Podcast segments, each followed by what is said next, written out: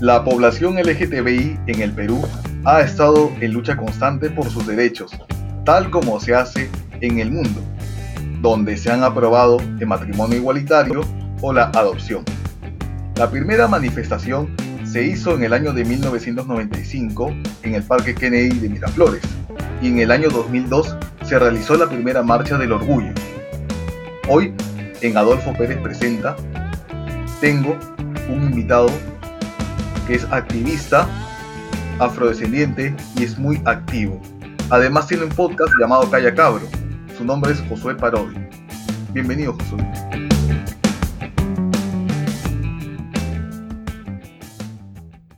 ¿Cuándo Josué decide salir del closet?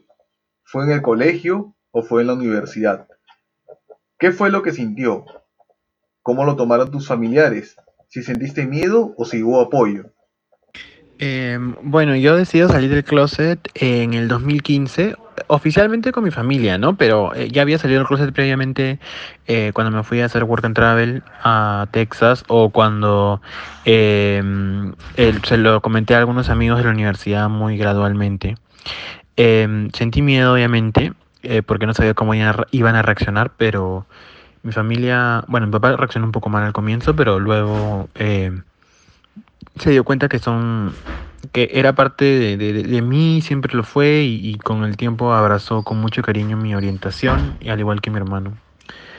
Em, en verdad, eh, fue una experiencia súper, súper em, voluntaria, nadie me presionó ni me sentí obligado a hacerlo, felizmente, pero em, fue un proceso que, fue difícil, pero, pero se llegó a dar eh, de la mejor manera.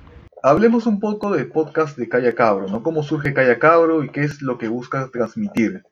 Eh, bueno, Calla Cabro surge eh, de iniciativa de Alberto. Él nos reúne a, a, bueno, a Manuel, a mí, Em, para hablar sobre diferentes temas porque le gustaba esta dinámica que habíamos desarrollado como amigos y, que creía él que funcionaba y, nosotros no estábamos muy aventurados en el tema del podcast, pero funcionó y bueno, con el nombre que, que, que lo propuso este, Mila, recuerdo, como para eh, darle la vuelta un poco al término y reapropiarnos de calle a cabro, ¿no? De esa frase que nos han dicho tanto tiempo violentamente y con mucho orgullo decir, sí, somos cabros, pero no nos vamos a callar, ¿no? Era jugar con las palabras y creo que llama la atención siempre y... Em, nada, e, estamos muy contentos con el recibimiento del público. Y lo que queremos hablar de es, es básicamente de, de, todo, de todos los temas que históricamente se han silenciado a personas LGBT Em, con mucho respeto, cuando no sabemos los temas, eh, invitamos a expertas, expertos. Em, y nada, siempre desde la mirada de, no sabemos mucho o si sabemos un montón de ese tema, hablemos y conversemos y matémonos de risa. Además, vi un video que te hicieron en enero de la campaña de los abrazos en el Parque Kennedy. ¿Nos puedes explicar un poco más lo de los abrazos en el Parque Kennedy no fue una campaña, fue parte de un experimento social que realizamos para el canal IP, el programa Por qué somos así, en el que se tocaba el tema de la homofobia, ¿no? Y fue una experiencia bastante incómoda para mí al comienzo porque no sabía cómo iba a reaccionar la gente con el letrero eh, que decía soy gay, abrázame. Em, soy gay, ¿me darías un abrazo? Em, pero luego la respuesta fue súper positiva, pasaba alguien y me abrazaba y fue emocionalmente abrumador porque fue bastante lindo. Pero evidentemente esto no es representativo de la realidad de, las personas LGBT en el Perú, ¿no? Evidentemente eh, mi expresión de género es masculina y si yo fuera una persona trans, una mujer trans, una persona de género no binario o tuviera una expresión mucho más andrógina o femenina, obviamente, eh, eh, y no, está, no estaría en, Miraflores, que es un distrito súper super, LGBT amigable, y estuviera en un distrito diferente o en algún otro en alguna otra parte del Perú, la historia podría ser distinta, ¿no? Y los comentarios serían distintos. Entonces hay que reconocer el privilegio de la zona en la que se hizo, eh, fue decisión de la producción. Em, y, de todo esto que, que, en realidad hay que todavía trabajar, ¿no?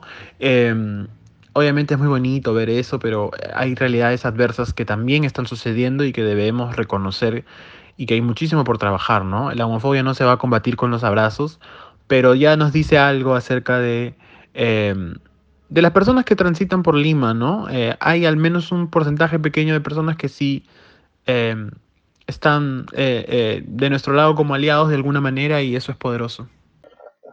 Hace poco se hizo una encuesta nacional de derechos humanos de parte de una encuestadora sobre la población LGTB, sobre las percepciones y era la primera medición de la población heterosexual. Según esos resultados servirán para comenzar a trabajar lo que son políticas públicas. Bueno, las políticas públicas eh, para la población LGBTQ ya se han venido trabajando hace ya unos cuantos años. Entonces, em, lo, que lo que nos muestran estas cifras que acaban de salir es que todavía hay mucho trabajo por hacer, creo yo, ¿no? Em, definitivamente em, todavía hay muchos temas que la gente no quiere conversar o que las personas en, poderes de autoridad, en espacios de autoridad, no quieren conversar porque no les conviene, porque creen que ahorita no es prioridad y qué sé yo. Y bueno, en un contexto de pandemia, evidentemente, lo más importante es la salud, ¿no? Pero de todas formas, eh, no se trata de comparar prioridades ni derechos, sino que todos debemos acceder a todos de la misma manera, ¿no? Entonces creo que ahí hay, mucho trabajo por hacer estas cifras, a pesar de que puedan ser muy desalentadoras, eh, nos dan nuevas miradas de, de, números que no teníamos y que son poderosos de todas maneras. Entonces creo que para, para bien eh, tenemos que reconocer estas personas que están identificándose como no heterosexuales y que, de alguna manera están esperando que sus derechos sean em, respetados, ¿no? ¿Crees que los estereotipos que salen en televisión refuerzan la homofobia, donde el homosexual es un personaje que solamente se enfoca en lo cómico y no va más allá de ello? Por supuesto, los estereotipos lo único que hacen es reforzar esos estereotipos que se tienen sobre las personas de la comunidad LGBT, sobre todo en el caso específico de las personas homosexuales, ¿no? donde se está llevado a la burla, a la, a la mofa, a, a el que acompaña la historia, pero que no es el centro de la historia, o el que está ahí para darle este color a la historia y al final del día es como un, un atisbo de, de alguien, ¿no? Hay algunos esfuerzos en los últimos meses de personajes LGBT en la televisión peruana, pero que de todas maneras están un poco lejos, porque igual algunos son interpretados por personas que no son de la comunidad, entonces todavía hay mucho trabajo que realizar, sin embargo, poco a poco hay que ir combatiendo esos estereotipos desde la representación positiva em, y visibilizando, ¿no? Personas, no solo gays, porque solo se le da visibilidad a los gays, sino también a personas lesbianas, trans, etcétera, que necesitan verse eh, representadas también. ¿Qué tanto ha cambiado la percepción sobre la población LGTBI en comparación hace 5 o 10 años?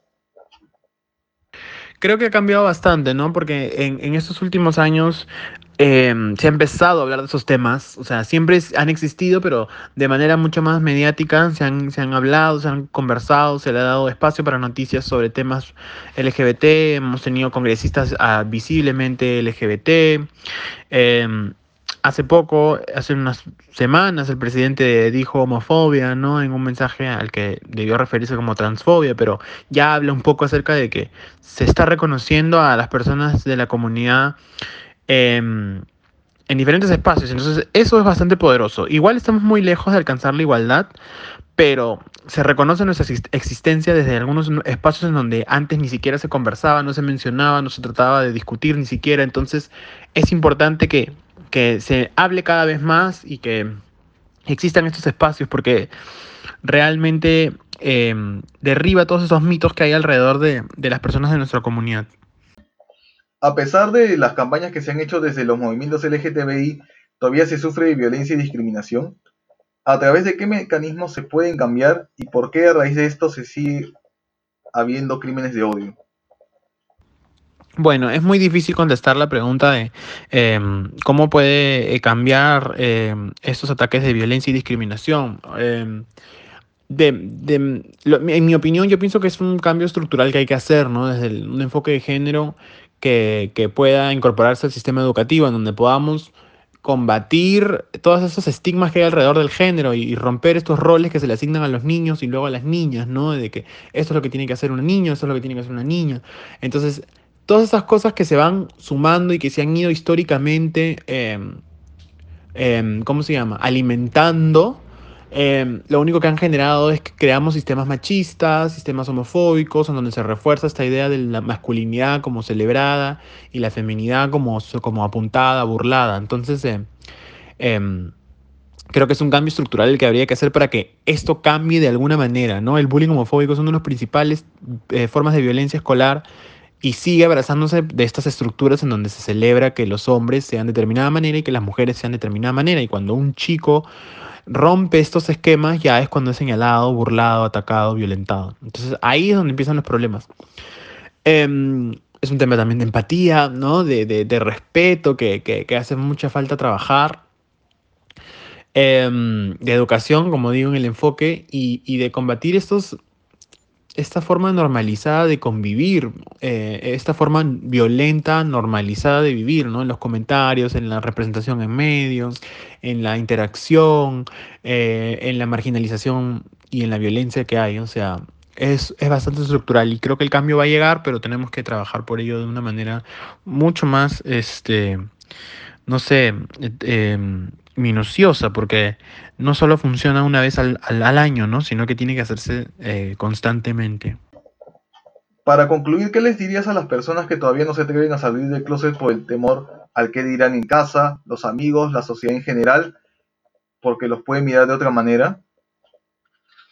Es muy fácil desde una posición de privilegio decir, este, sí, que todo va a estar bien y que salgan del closet y qué sé yo, pero en la realidad es otra, ¿no? Vivimos en un en una sociedad bastante difícil para una persona LGBT, entonces eh, no es tan fácil. Yo lo que recomendaría es eh, buscar a alguien que sea de confianza, que crees que va a tener el, tema de lo LGBT un poquito más resuelto, sin, sin ningún tipo de restricción o de, de, juz, de, juzgarte. Y si no lo hay, bueno, pues... Eh, buscar personas que de alguna manera estén vinculadas al tema porque siempre va a haber alguien, a pesar de que creas que no va a haber nadie, siempre va a haber aunque sea una persona que va a estar ahí para ti y esa persona te va a ayudar muchísimo en ese proceso.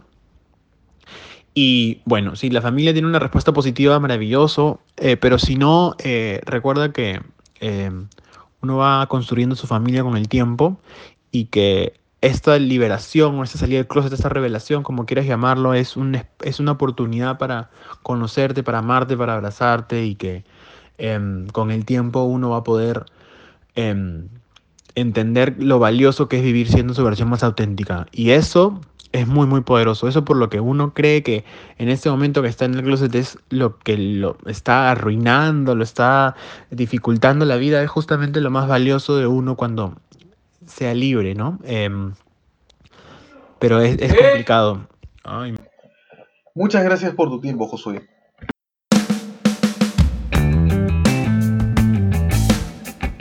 Hasta aquí llegó Adolfo Pérez Presenta. Pueden seguirnos en plataformas como Spotify, Google Podcast y Anchor.